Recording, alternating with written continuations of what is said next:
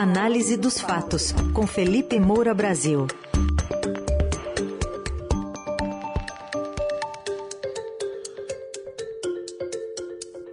Hoje, em destaque, a queda do delegado Hugo de Barros Correia, após ter investigado o filho 04 do presidente Jair Bolsonaro. E também outro destaque, a condenação do jornalista Rubens Valente pelo Supremo Tribunal Federal a pagar indenização por um livro dele, na indenização ao ministro do Supremo, Gilmar Mendes. Oi, Felipe, bom dia. Salve, salve, Raizen, Carol, equipe da Eldorado FM, melhores ouvintes. É um prazer falar com vocês. Sextou, sextou bonito, mas tem muita sujeira acontecendo no Brasil e muita gente que faz o seu trabalho e acaba recebendo pressões contrárias a alguns exercícios de coragem, né? Vamos falar sobre casos assim. Bom dia, Felipe. Então vamos puxar então a promoção, hashtag só que não, né? Do delegado que foi superintendente da Polícia Federal, agora trata da documentação de plano de saúde. Pois é, agora ele virou responsável pela implementação interna do plano de saúde, como noticiou a coluna do Estadão. Ele que era superintendente da Polícia Federal no Distrito Federal e mexeu ali em vesperos, como o inquérito que investiga o Jair Renan, o filho 04 do presidente Jair Bolsonaro, e o famigerado inquérito das fake news. Quero lembrar um pouco da cronologia dos fatos, e em 16 de março de 2021 veio a notícia na imprensa de que a Polícia Federal tinha aberto um inquérito para investigar negócios envolvendo Jair Renan. E a suspeita era que ele praticou tráfico de, tráfico de influência, lavagem de dinheiro, ao ganhar um carro para intermediar uma reunião de empresários com o governo federal. Isso aí que aqui na minha terra tem um nome, né? É melhor a gente nem falar. Então, repito, 16 de março veio a notícia de que tinha aberto o um inquérito no dia 15 de março. Aí, no dia 6 de abril, algumas semanas depois, apenas algumas semanas depois, estamos ali 2021, o presidente Jair Bolsonaro anunciou uma troca no comando da Polícia Federal. O delegado Paulo Maiorino, que é um amigo de infância do Dias Toffoli, ministro do STF, é, veio a substituir o então diretor-geral Rolando de Souza. É bom lembrar que assim, o Rolando de Souza ele nunca foi o favorito do Bolsonaro. Ele colocou porque, na época, o Alexandre de Moraes suspendeu a nomeação é, do Alexandre Ramage, na época que o Sérgio Moro saiu do governo, apontando que Jair Bolsonaro estava trocando o comando da PF sem qualquer motivo técnico. Então, Alexandre Ramagem não pôde ser nomeado, que era o mais íntimo da família Bolsonaro. Ele colocou o Rolando Souza, já mudou algumas coisas ali que o Bolsonaro queria, principalmente a superintendência da PF no Rio, chefe dela, depois que avançou o inquérito justamente sobre o Flávio Bolsonaro. Aí ele botou então depois o, o Paulo Maiorino, também chegou lá e tomou algumas atitudes de interesse é, do, do Bolsonaro. E eu fiz um vídeo naquela ocasião, é, 6 de abril, o mesmo dia que saiu a notícia sobre a troca, cujo título está no YouTube para quem quiser ver. nesse vídeo, aliás, eu faço ali toda uma cronologia mais detalhada. Bolsonaro troca comando da PF após filho 04 virar alvo. Fala com o meu nome, Felipe Moura Brasil. Então, é, eu linkei essas duas notícias. Porque muitas vezes você tem uma notícia assim num, num dia e duas semanas depois aparece outra que no fundo é consequência dela. E muitas vezes as pessoas não fazem associação. A gente está aqui para isso, para fazer esse trabalho de análise e é concatenar os fatos. Então está lá, Bolsonaro troca comando da PF após filho 04 virar alvo. Então é evidente que Jair Bolsonaro tinha um interesse em que é, essas investigações não avançassem. Depois, até mais recentemente, agora fevereiro e março, houve outra troca. E Jair Bolsonaro nunca está satisfeito com as interferências feitas pelo diretor-geral da PF, ele quer sempre mais. Né? Essa que é a realidade. Aí entrou lá no lugar do Paulo Maiorino o Márcio Nunes é, de Oliveira, é, que já chegou trocando também setor que investiga, chefe né, do setor que investiga a família Bolsonaro, tudo isso que foi é, notícia na imprensa. E agora, nessa linha daquilo que eu tinha apontado, vem a notícia de que o sujeito despencou do cargo o delegado que forçava aí aquilo que Jair Bolsonaro não quer que seja forçado. Isso aí é o fim, na prática, da Polícia Federal. É, quando o, o, então diretor Paulo Maiorino, negou todas as 20, mais de 20 interferências internas que foram apontadas pela imprensa, escrevi sobre isso, coloquei todos os links.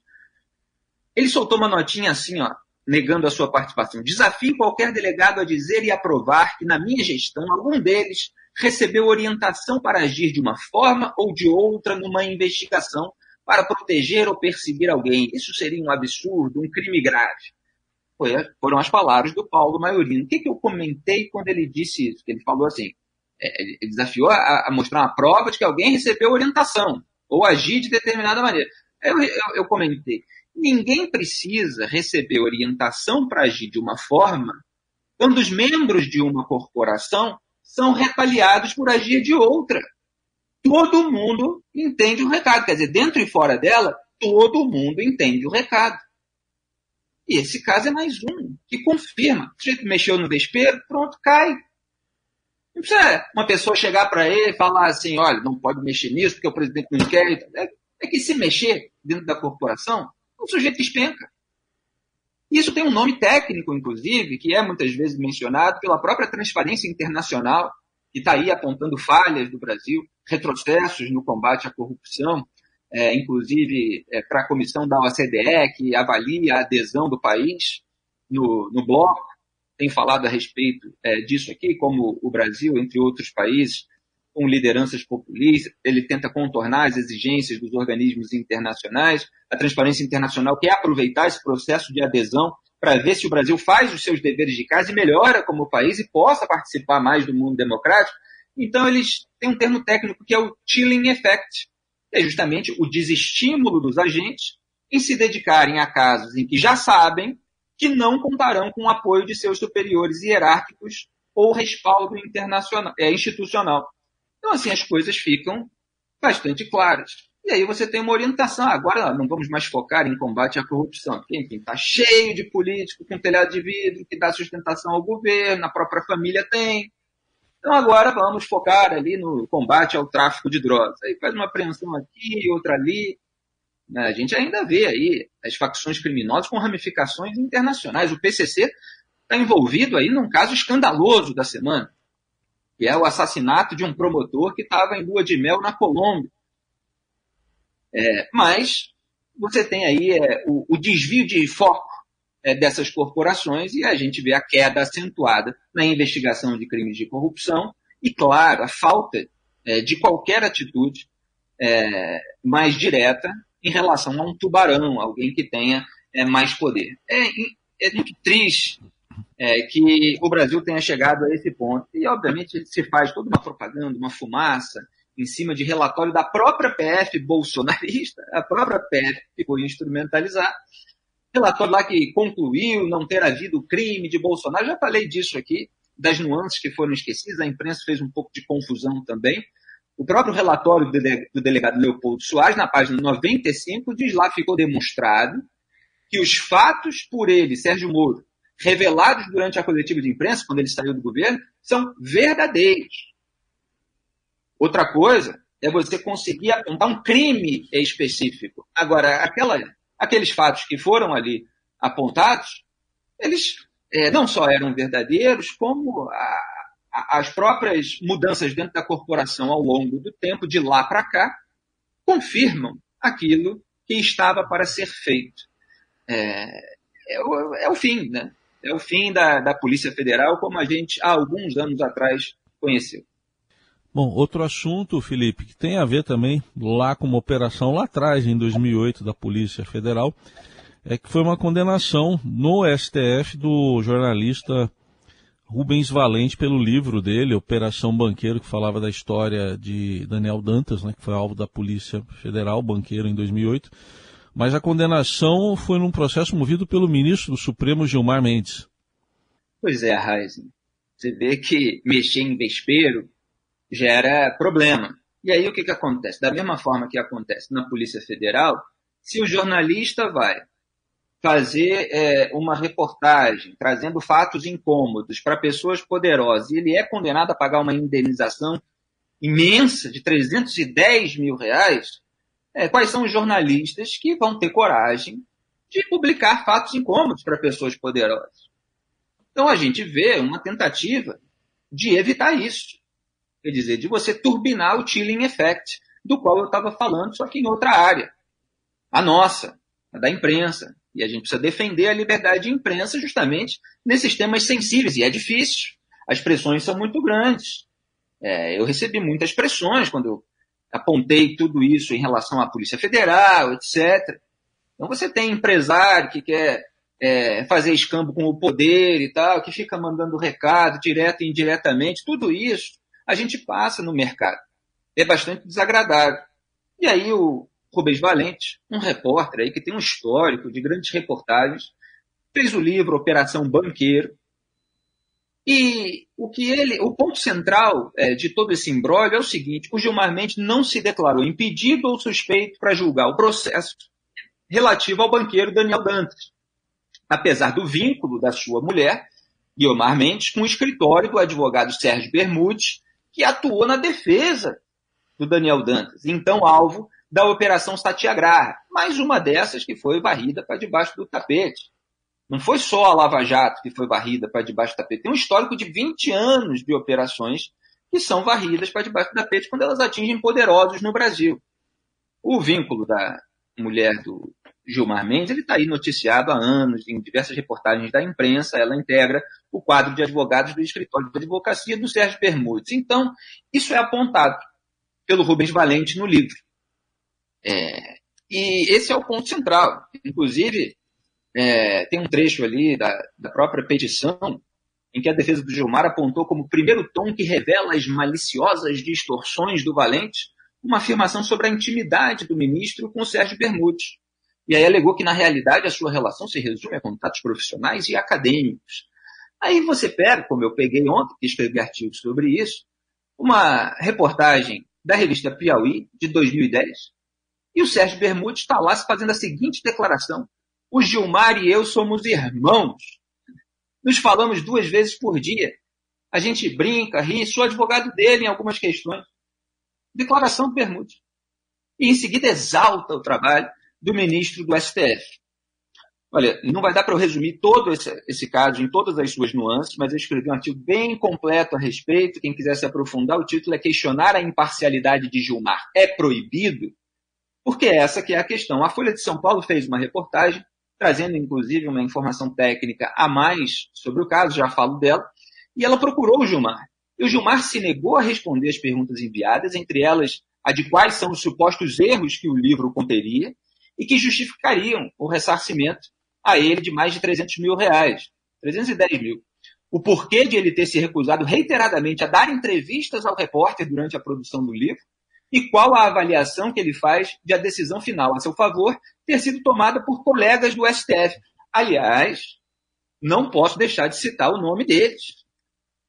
É inacreditável que esse pessoal tenha votado dessa maneira. Quer dizer, não é inacreditável. Sempre que eu falo isso, é impressionante, inacreditável. Depois eu me corri, porque a gente já está acostumado a lidar. Dias Toffoli, Alexandre de Moraes, Marco Aurélio Melo e Rosa Weber. Colegas de Gilmar Mendes que mantiveram na primeira turma do Supremo a sentença reformada pelo STJ.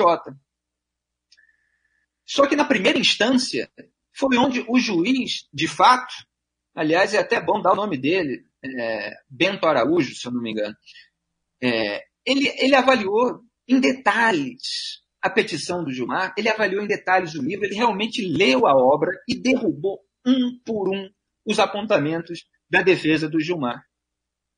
É, o, o, a informação técnica acrescentada pela Folha, nesse caso que foi apresentada inicialmente pela agência pública, é, foi a seguinte: que o STF, além de tudo, ao impor esse pagamento a um dos seus integrantes, contrariou o precedente da DPF 130. E é o seguinte: nos casos de responsabilidade civil por danos morais e materiais, o Supremo, o próprio Supremo, diz que deve ser observada a cláusula de modicidade. Modicidade é a qualidade módica, ou seja, cujo valor é baixo, ao se fixar a indenização quando o suposto ofendido na honra e imagem for agente público, como é o caso do Gilmar. Aí o Rubens Valente, autor do livro, até questionou no Twitter se 310 mil reais são módicos, o que seria elevado? Teve um advogado especializado em direitos humanos, o Carlos Gaio, que também comentou que a, a, desproporcionalidade da indenização é um dos problemas do processo, mas não é o pior. O devido processo e os direitos humanos de Rubens Valente foram atropelados pelo Poder Judiciário. E a gente vê ali ao longo do processo, não teve perícia, é, nunca ouviram o próprio depoimento do, do Rubens Valente. É, por outro lado, o livro dele entrou na lista dos mais vendidos, só que vai sair agora é, do mercado editorial, porque o STF obrigou o autor a enxertar em novas edições é, todo o processo, a petição do Gilmar e a decisão é, do Tribunal de Justiça do Distrito Federal, que foi aonde o Gilmar Mendes recorreu. E aí ele falou que jamais aceitaria tal violência prefiro decretar a extinção do livro. E falou que haveria uma saída mais simples. O ministro poderia escrever e lançar um livro sobre o seu papel na Operação Satyagraha e ele compraria. Olha, é, eu fiz toda uma análise sobre casos é, que, em que a imparcialidade do Gilmar foi questionada, seja pelo, por procuradores, próprio Procurador-Geral da República na época, é, de, depois a Lava Jato, seja por jornalistas, colunistas, e a imparcialidade do Gilmar, como de qualquer outro agente público, seja ele ministro Supremo, seja presidente, seja o que for, ela pode, e em muitos casos talvez deva ser questionada. No caso do Gilmar, não apenas no, no, no caso do Daniel Dantas, mas no caso do Jacob Barata Filho. E eu fiz todo ali um verbete para cada caso. Pai da afilhada de casamento do ministro, ex-vice-presidente de uma confederação que patrocinou um congresso do Instituto da família do Gilmar. O Aécio Neves, Polícia Federal, encontrou 46 ligações de WhatsApp entre Aécio e Gilmar. É, teve uma no dia, inclusive, em que o Gilmar ordenou a suspensão de um depoimento do Tucano. Teve um telefonema gravado, áudio, o ministro garantindo que atenderia um pedido do Aécio para pressionar um colega parlamentar a votar de acordo com o interesse desse, então senador, é, no texto da lei de abuso de autoridade. Aí você tem casos do Paulo Preto, do Aloysio Nunes, do José Serra, do José Riva, um caso recentemente revelado pela revista Cruzoé, muito importante. Ele era presidente da Assembleia Legislativa quando a Assembleia regularizou ali a ocupação de terras das fazendas é, do próprio Gilmar, de acordo com a reportagem. O próprio caso do Flávio Bolsonaro, com quem o ministro mantém encontros em Brasília, ele se reúne com o pai, o pai nomeou é, o marido de uma assessora dele, antigo admirador dele, como advogado-geral da União. É, o, e, e, o mais curioso, né, é o dado assim é, mais estarrecedor, porque é, é, aquela cereja do bolo no meio da sujeira. O presidente da República, Jair Bolsonaro, indicou o próprio advogado do Gilmar à Corte Interamericana, algum grupo de ministros ali, é, de, de advogados, perdão, é, que integra ali, a, é ligado à Corte Interamericana de Direitos Humanos, que é o, o, o grupo que poderá avaliar o caso é, se a comissão é, interamericana é, encaminhar o processo, que pra, a Abragi, que é uma associação que defende aí os jornalistas, ela entrou com esse apelo internacional nessa comissão. E essa comissão pode encaminhar para o grupo que tem o advogado do próprio Gilmar, para avaliar se houve qualquer é, ferimento ali à liberdade de imprensa e os próprios danos judiciais também causados ao jornalista. Então, olha, é um caso que tem muito detalhe, eu poderia falar muito tempo, mas só quero concluir com a notinha do STF que falou até que não avaliou o conteúdo, aí o Rubens Valente criticou mais ainda, que só manteve ali a indenização, não avaliou o valor da indenização. O STF tentou tirar a mão e ficou pior ainda. E aí o Fux, a nota diz assim que o ministro Luiz Fux, que é o presidente da corte, nem votou no julgamento, fala que a imprensa é um dos pilares da democracia e em uma democracia os jornalistas não podem ser intimidados e nem amordaçados. Pois é, mas aí fica por isso mesmo. Quer dizer, essa nota oficial ministro Fux, com todo respeito, ela não garante a nossa liberdade de vigiar o poder e nem paga os 310 mil reais pelo Rubens Valente. Felizmente tem uma vaquinha virtual, eu dei minha contribuição, muitos jornalistas, leitores é, e amigos estão lá, eu nem conheço o Rubens Valente, e ele já conseguiu é, juntar ali, arrecadar é, mais de 220 mil reais. Acho que a essa altura já até passou de 230 mil reais, tamanha a indignação das pessoas para que ele possa pagar. Agora é muito triste que todos tenham que fazer isso e, e que nenhum dos ministros envolvidos no julgamento dê satisfação. Aí está mais uma semana de análise dos fatos com Felipe Moura Brasil. Lembrando que todas as colunas ficam à disposição também em podcast no, no nosso site e nas plataformas digitais de áudio. Felipe, bom fim de semana. Até segunda. Bom fim de semana a todos. Obrigado. Tchau.